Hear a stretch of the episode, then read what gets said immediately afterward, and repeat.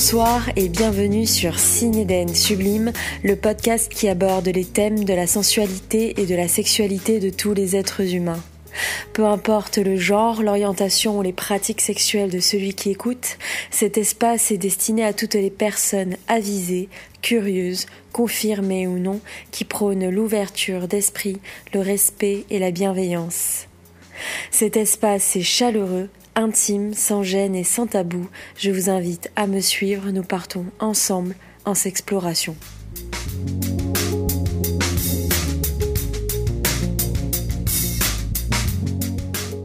Aujourd'hui, je suis avec Marion et nous allons parler de l'anorgasmie. Petite définition avant de commencer euh, cet échange.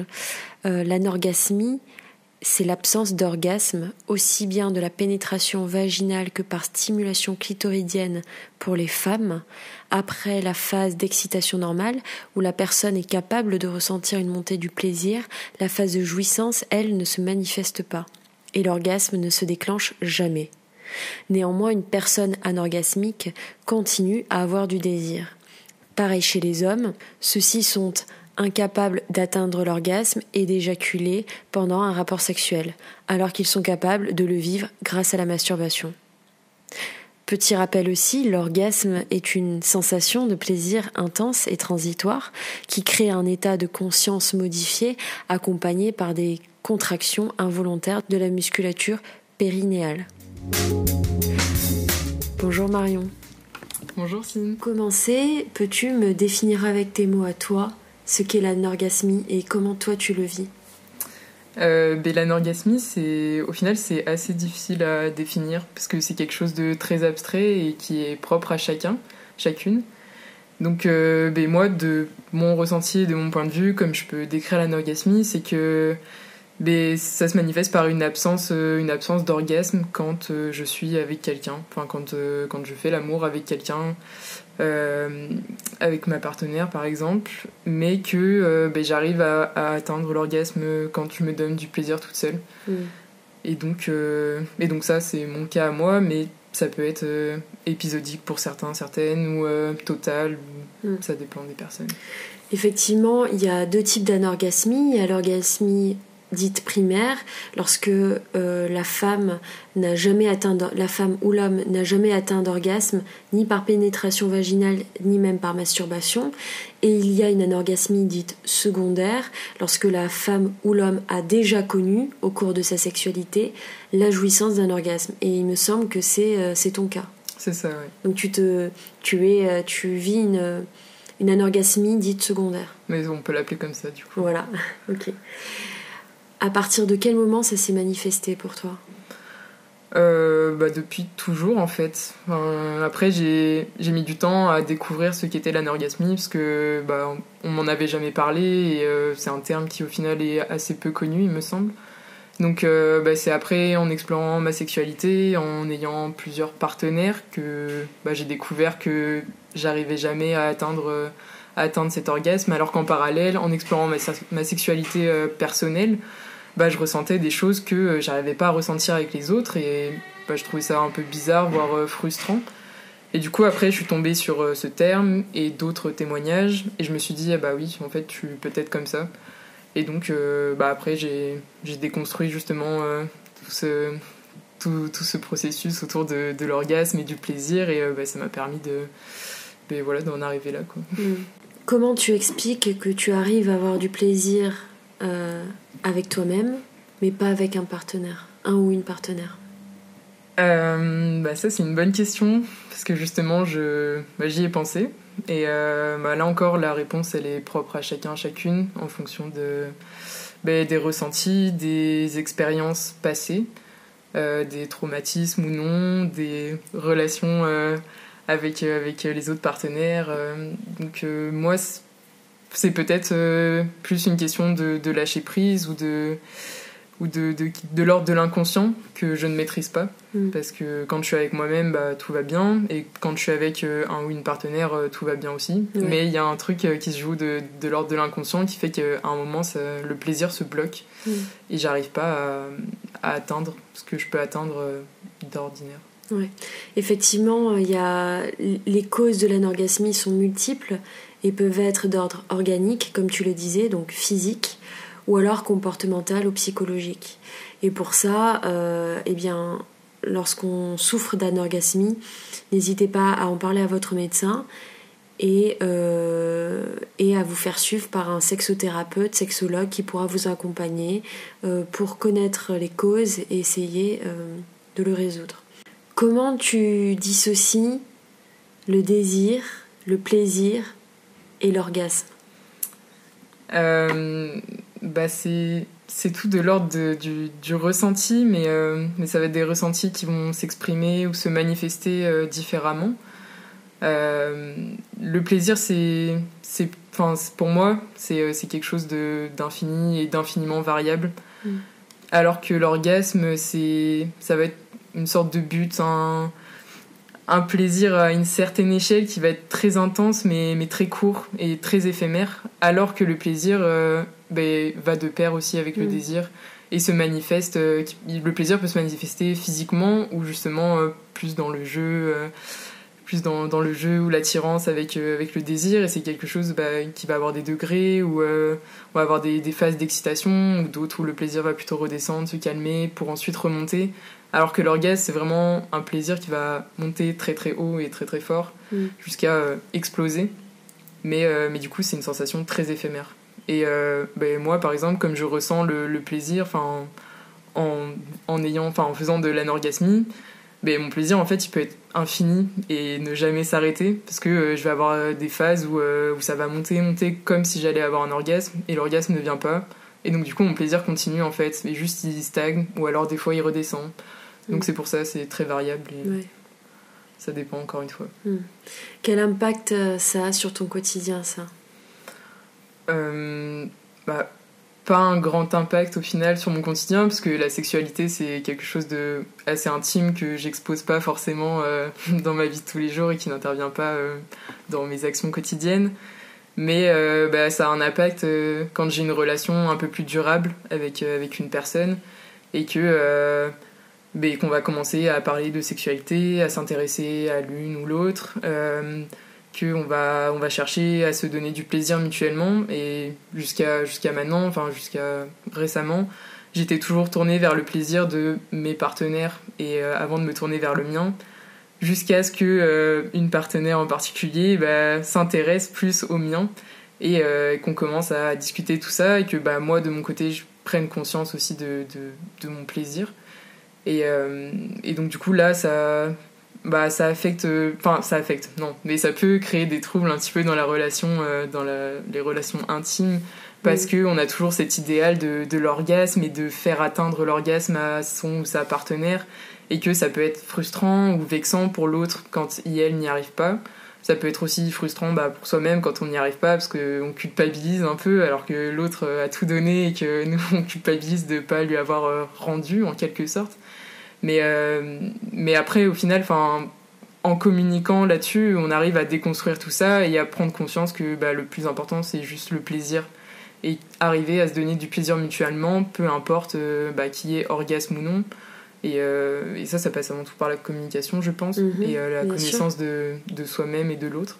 Mhm. Et donc à partir de là, bah, ça n'affecte pas, je pense, la relation. Est-ce que tu as déjà eu des, des réactions négatif par rapport à ça? Est-ce que ça, cette situation a déjà fait peur tes partenaires? Euh, Non, pas fait peur, mais euh, plutôt négatif dans le sens, euh, bah, ce sentiment de culpabilité et de, de performance ratée, entre guillemets. Enfin, on associe toujours un peu l'acte sexuel à une performance. Enfin, c'est mm. l'imaginaire collectif et la représentation sociale. Mm. Et, et, donc, du coup, la performance se symbolisant, euh, se concrétisant par l'orgasme. Et donc euh, ne pas atteindre l'orgasme peut euh, donner l'impression d'une performance ratée. Bah non, j'ai été nulle, je t'ai pas donné assez de plaisir, je te rends pas ce que toi tu me donnes, alors que, que par exemple la partenaire ou le partenaire va atteindre l'orgasme. Donc c'est plutôt voilà ce sentiment de culpabilité qui est mutuel parce que bah, de son côté, quand on est anorgasmique, bah, c'est ça, on a l'impression de ne pas trop euh, rendre ce que la personne, euh, de ce que la personne nous donne et euh, de ne pas lui offrir, entre guillemets, ce, ce plaisir, mm. ce plaisir jouissif. Quoi. Qu'est-ce que tu mets en place pour, euh, comment dire, pour flirter l'anorgasmie est là, que tu le veuilles ou non, pour l'instant. Qu'est-ce que tu mets en place pour euh, essayer d'aller au-delà de ça? Euh, ben, beaucoup de communication du coup sur le bah, sur mon plaisir sur qu'est-ce qui qu'est-ce qui moi me fait plaisir? Qu'est-ce qui fait que quand moi je me masturbe j'arrive à atteindre l'orgasme et quand ma partenaire est là non. Mais du coup est-ce que si je me touche pendant que ma partenaire est là j'y arrive ou pas? Donc c'est bah c'est tous ces petits tests en fait à, essayer et, et, et, à mettre en place et Enfin voilà, c'est juste de la communication sur le plaisir et les ressentis en fait sur le moment. Si à un moment je sens que ça, ça va me donner une montée de plaisir, bah, bah on va le faire et euh, enfin ça prendra le temps que ça prendra et enfin voilà, faut aussi être patient, patiente sur euh, sur le fait, enfin sur le plaisir, c'est pas instantané quoi. C'est c'est ça peut prendre du temps, c'est technique parfois parce que des fois les enfin les caractères physiologiques sont un peu capricieux, donc ça peut être très technique et, euh, et, prendre du temps. Et donc voilà, c'est juste euh, être patient et s'intéresser euh, bah, à soi-même et à l'autre. Mm. Et, et, voilà, et communiquer et faire bah, ce qui nous fait du bien avant tout. Quoi. Ouais. Comment tu le vis, l'anorgasmie? Bah, Aujourd'hui, bien. avant, enfin, j'ai pas dit que je le vivais mal, hein, je l'ai jamais mal vécu. C'est juste que je me posais des questions sur bah, est-ce que j'étais normale ou Enfin, est-ce que j'avais un problème ou un trouble ou quoi Et euh, aujourd'hui, je le vis bien parce que j'ai fait ce travail justement de déconstruction de euh, l'orgasme. Parce que euh, je sais que l'orgasme n'est pas une fin en soi, que j'arrive à prendre du plaisir, que j'arrive à me donner du plaisir, que je suis avec une partenaire qui est très à l'écoute et qui fait que je me sens très bien dans mon corps. Et bah, ça, c'est important, enfin, ça joue beaucoup aussi, euh, mm. de, pouvoir communiquer librement justement sur sa sexualité et ça fait du bien. Donc, euh, donc bah, aujourd'hui, je le vis bien et enfin, je vois pas ça comme un problème parce que même si j'avoue que, bon, je dis ça, c'est, c'est beau dans la théorie, mais c'est vrai que des fois, pendant l'acte, ça peut être frustrant. Bien sûr. Parce qu'on sent le plaisir qui monte et on se dit, ouais, je vais y arriver, j'ai envie de ressentir ça et de, de se libérer en quelque sorte. Et mm. au final, euh, bah, ça se bloque ou ça retombe. Et bon, c'est toujours frustrant.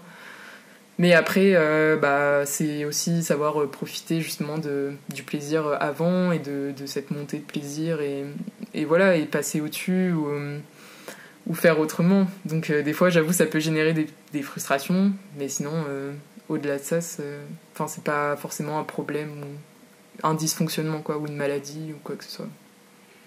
Est-ce que tu as parlé de ça autour de toi? Euh, J'en ai parlé à des amis, oui. Euh, des amis qui.